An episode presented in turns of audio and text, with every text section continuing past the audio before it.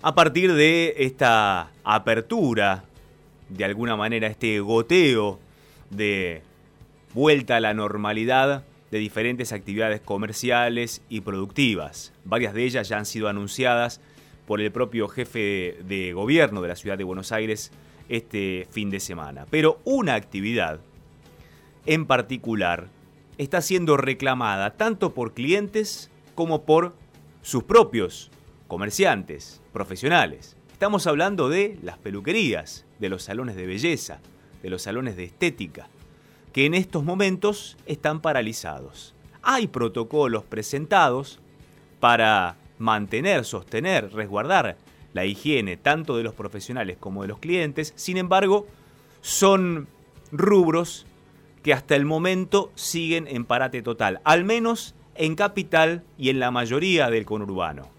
En la fase 4 de la cuarentena en el interior ya están haciendo pruebas piloto para que las peluquerías comiencen a funcionar. Ahora, si están los protocolos, ¿por qué no están funcionando? Por lo menos no hay idea de que funcionen en el corto plazo. Se lo vamos a preguntar a uno de los estilistas más famosos del país, si no el más, a Fabio Cugini, que ya está en el aire. ¿Qué tal, Fabio? ¿Cómo le va? Gabriel Prosperi lo saluda. Hola, Gabriel, ¿cómo estás? Buen día. Bueno, ¿por qué no los habilitan si hay protocolos específicos ya presentados? Bueno, por una simple razón. Creo que los infectados, la gran mayoría, están en la capital federal y en la provincia de Buenos Aires y hay localidades que no, no hay infectados. Entonces eh, arrancan con esa prueba que la llaman piloto, pero bueno, hay que esperar. La gente habla de que Mar del Plata fue un éxito, pero todavía no están los resultados. Veámoslo dentro de 15 días, 20 días, si fue un éxito lo de Mar del Plata. O sea, la cantidad de infectados es diferente, ¿no? Pero, pero más allá de ello, la problemática que está es que la verdad que uno se termina enojando con todo, con todos nuestros gobernantes, porque en realidad nos cerraron eh, el negocio ellos, nos dijeron vayas a su casa y el Estado no está presente siempre con una mentira, todo una mentira sobre la otra y la verdad que viste lo veo como que navegan en su en su mundo y viva quien viva y sobreviva quien sobrevive, porque en realidad el Estado tiene que estar presente, por lo menos darnos la posibilidad. Queremos que nos quedemos tres meses adentro, fenómeno, danos algo a la gente, porque la está pasando mal, y que vayan al supermercado, por lo menos para comer, no para darte lujos. En, el caso de las peluquerías, por ejemplo, eh, según una nota del diario Clarín, hay en la ciudad de Buenos Aires solamente 18.000 salones de belleza, peluquerías, es todo mentira, es todo mentira. La persona que da esa información al periodista es todo mentira. Porque en esa nota de Clarín figura un personaje del cual dice una confederación. Nosotros no estamos regulados. Acá hubo un vivo en la época de la dictadura que le dieron el sindicato y cuando fue diputado con Menem homologó los convenios laborales y este señor todavía sigue cobrando jubilación del Estado. Es una vergüenza. Y hoy, con esto que está pasando, salta toda la pus. Este señor no da la cara, que es de la federación y del sindicato, que generó ese centro de patrones, el cual ese, esa persona habla en, en esa nota de Clarín, lo cual dice la cantidad de peluquería. Yo te voy a decir algo, nosotros no estamos regulados. Yo presenté un proyecto de ley de regulación donde se iban a matricular todos los peluqueros. Hoy cualquiera es peluquero. Todos los periodistas y todas las noticias armaban nota de color con las barberías que vinieron. Hoy cualquiera es barbero, cualquiera maneja un arma, cualquiera maneja una tijera, un peine. ¿Por qué no dicen la cantidad de chicos, por ejemplo, que son portadores HIV y que son muchas veces discriminados, porque no pasa por una libreta sanitaria. ¿Por qué no dice la cantidad de chicos que consumen droga, que se hace un apto físico y esos chicos manejan un arma? Un policía se hace un apto físico para manejar un arma. Nosotros manejamos tijera y navaja, un cuchillo, una tijera, ¿no es un arma? ¿Por qué no dicen esa estadística? Entonces, ¿qué sucede con esto? Al no estar regulado, hoy cualquiera es peluquero. Lo que pasa es que este oficio, que no es una profesión, da la posibilidad de sacar a la gente... A mí me sacó de la pobreza con trabajo. Entonces hay gente que trabaja registrados, locales a la calle, y hay otros que no trabajan, eh, trabajan en departamentos privados. Entonces no hay una estadística de lo que hay, somos muchísimos más, por eso está el run run de todo este lío que hay, y, y bueno, eh, ahora están las consecuencias, porque estamos precarizados, hay gente que trabaja en negro, es así. ¿Usted cuánta, cuánta gente tiene eh, en sus salones? Yo, gracias a Dios, nunca, nunca creí en este país y la verdad que después de 40 años me saqué la lotería. A mí me, me cagó desde Alfonsín, que lo echó el pueblo, porque tenemos poca memoria y hoy lo llamamos el padre de la democracia, ¿sí? Nos cuesta, yo era chiquitito, pero los militares lo pidió el pueblo para cuando se, se iba Isabel. Y me cagó Alfonsín, Menem, De la Rúa, Dualde, Sá, Camaño, Puerta, te lo nombro a todos, Néstor Kirchner, Cristina Fernández de Kirchner, y, hoy quien nos gobierna que nos está, parece que parece el, maestro Ciruela. ¿Me entendés? Eh, me, me, da vergüenza que me digan quédate en casa. Me da vergüenza ver pautas de televisión porque creo que todas esas recomendaciones que hacen no las paga el gobierno, ¿no? A los canales de televisión. Me da vergüenza siento que el periodista tiene que trabajar, pero bueno, saquémonos la careta, o sea, la gente tiene que trabajar, todos presentan protocolo, el protocolo tiene que presentar ellos seriamente, una, un país, un Estado, un presidente, los gobernadores, los intendentes, que sean los cráneos que presenten un protocolo, ¿me entendés? Porque ellos también dicen, no, no pueden arrancar, pero la gente quiere comer, y hoy están cortando el pelo a domicilio, se te escapan por otro lado. Me hacen acordar cuando decían que la droga la tenían que ser libre y otros la tenían que privar, y después venían y, compraban por atrás. A ver, son todos cráneos, acá todo el mundo opina. El mundo cambió hace cuatro, dos meses cambió el mundo, porque se hablaban otras cosas.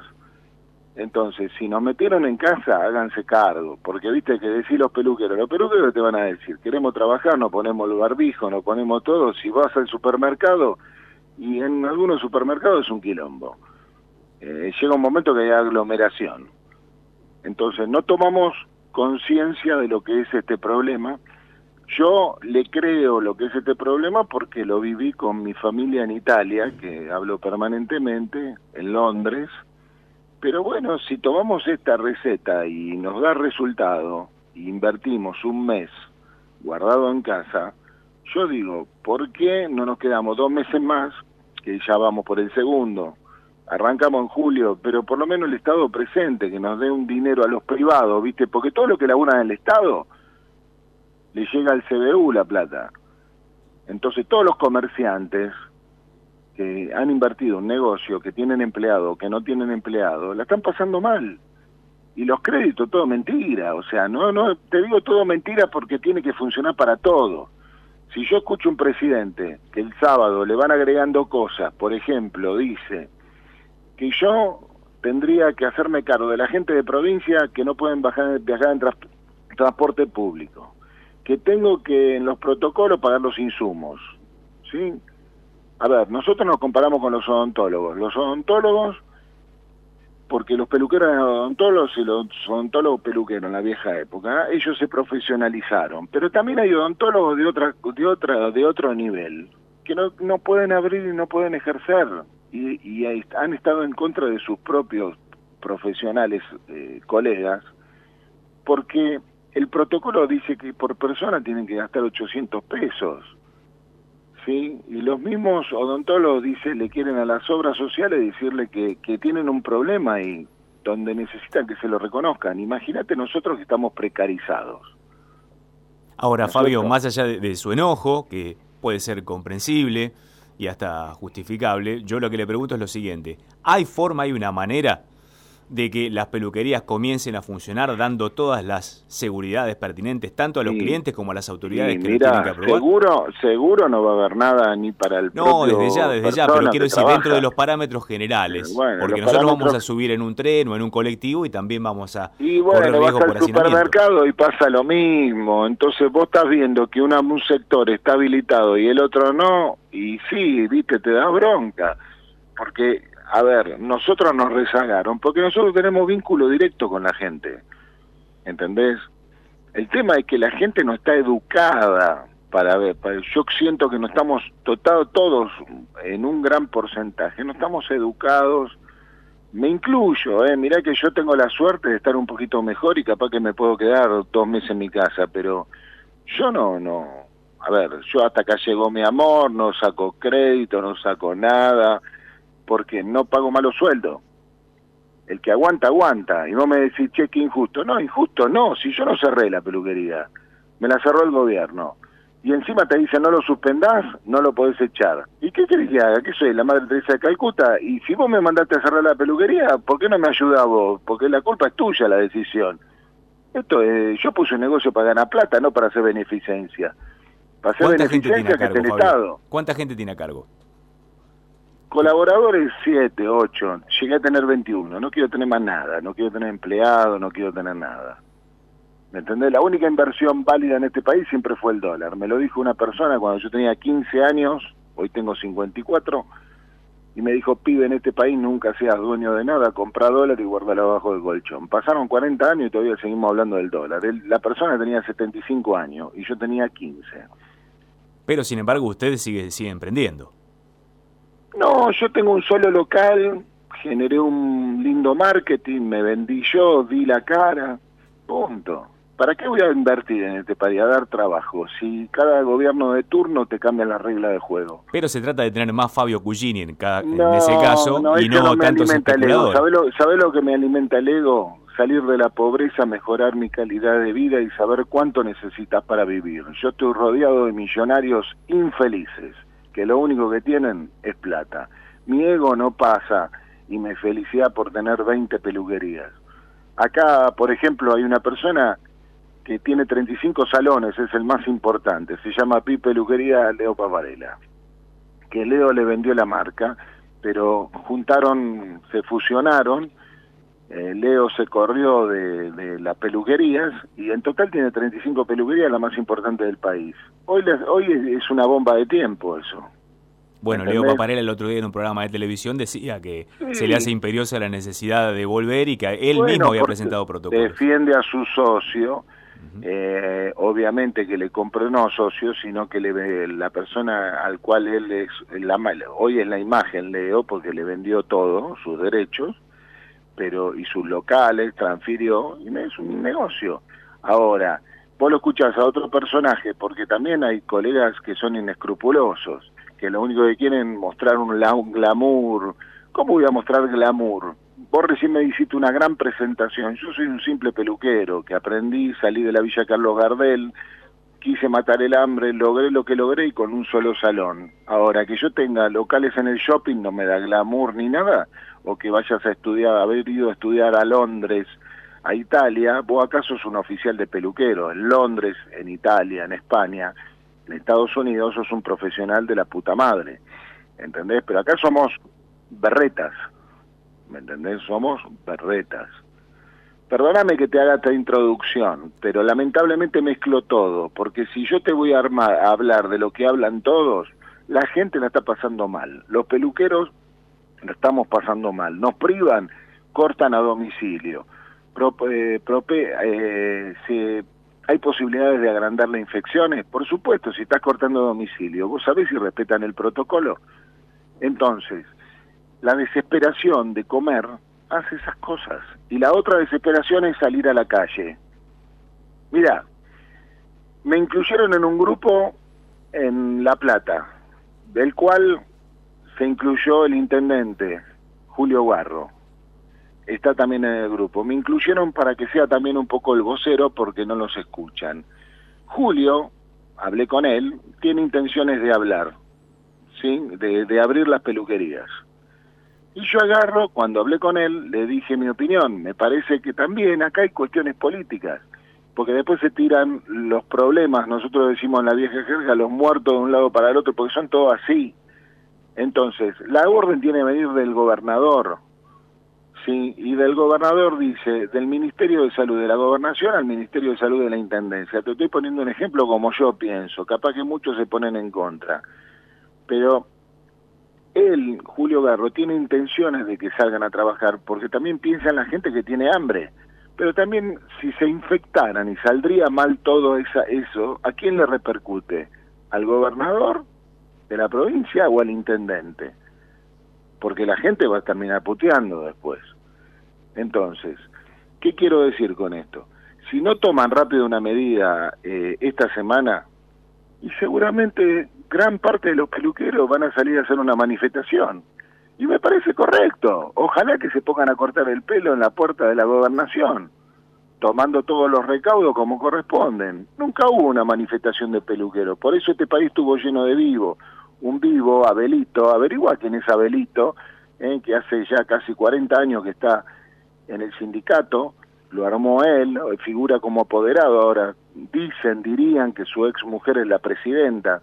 Entonces, está todo atado con alambre, el país está atado con alambre. Y hoy cuando suceden estas cosas, salta la mugre. Entonces a veces yo siento que nuestros gobernantes le hablan a todo lo del Estado, porque te dice, quédate en casa, y lo del Estado se quedan en casa, porque le llega la, la platita al CDU, en, España, vos sabés lo que pasó con las peluquerías, el gobierno le dio a los comerciantes un crédito, ¿sí?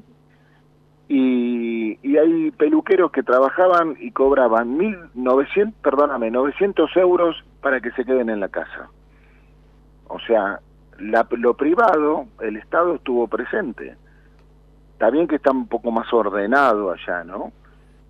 Pero ¿sabe cuánto gana una pensión mínima un jubilado en España y en Italia? 1.200 euros. ¿Sabe cuánto vale un café? Un euro. O sea que son 1.200 café. Multiplica 1.200 café, que es lo que tendría que ganar un jubilado acá, por lo que vale un café lo gana un jubilado. Entonces estamos, nos comparamos con Suecia, nos comparamos con nos comparamos con Alemania, no podemos nosotros no tenemos que comparar con Venezuela, con Nicaragua, con Honduras, con Perú, con Chile, con Bolivia. No nos comparemos más con nadie. ¿Entendés? Nos vivimos comparando, comparando cuántos test se hicieron. Yo no sé si estoy infectado, ¿me entendés? Entonces, estoy guardado en casa, capaz que lo tuve gripe, capaz que eh, no, no, no, lo tengo el contagio, soy asintomático. A ver, está todo atado con alambre. Entonces, esta gente, como el país está quebrado, van haciendo malabares y van jugando con, con nosotros. El tema está el que lo el que lo piensa. A mí no me importa las noticias que vienen, que hay una vacuna, que nos mienten, yo siento que están haciendo malabares y, las presiones de la gente es lo que más lo, los apabulla, porque cuando la gente se empieza a calentar y empieza a salir a la calle porque no tiene para comer, o sea, acá hubo restricciones y yo camino por Capital y estaba lleno de gente. Pasé por algunos locales que sé que están trabajando a puertas cerradas, de peluquerías. Y la gente también tiene necesidades. Entonces, o sea, acá tenés dos caminos. Me, yo salgo a trabajar con un protocolo, ¿eh? pero que me lo dé el gobierno, que ponga el gancho. Que no quiero que venga un cliente y me diga, che, me contagié en tu peluquería el coronavirus. Porque a veces también aparece un vivo, un abogado vivo, porque este es el país de lo vivo.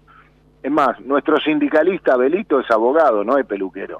Es un país de vivo. No mete un juicio y dice daños y perjuicios, juicio penal eh, me contagié coronavirus en tu peluquería. Todo puede pasar. Entonces que lo ponga el gancho, salgamos a la cancha. Ahora, ¿vos vendrías a la peluquería a cortarte el pelo? Pregunto, ¿no tendrías miedo? Yo quiero saber hasta qué punto nos reditúa a los comerciantes ¿sí? y al propio empleado. Porque si no reditúa esa plata con la propina la propina y las comisiones, porque hay mucha plata en negro, la propina vos sabés que no tributa. Mm. ¿No es cierto? Yo hice la plata con la propina, yo hice la plata con la plata negra. Nada más que yo tuve la suerte de haber escuchado a ese tipo, cuando yo arranqué, a los 75 años, a los 15 años de edad, ese tipo me dijo, comprá dólares, y yo con la propina, ¿sabes lo que hacía? Compraba dólares y lo enterraba abajo de la tierra. Y bueno, los distintos cráneos que pasaron por este país, a los cuales acrecentaron la pobreza, porque yo no me hago cargo de la pobreza, y todos dicen, che, qué desalmado que sos. Eh, ¿Por qué desalmado? Yo no, soy, yo no soy culpable de los pobres de este país, yo tampoco soy culpable de la deuda externa de este país.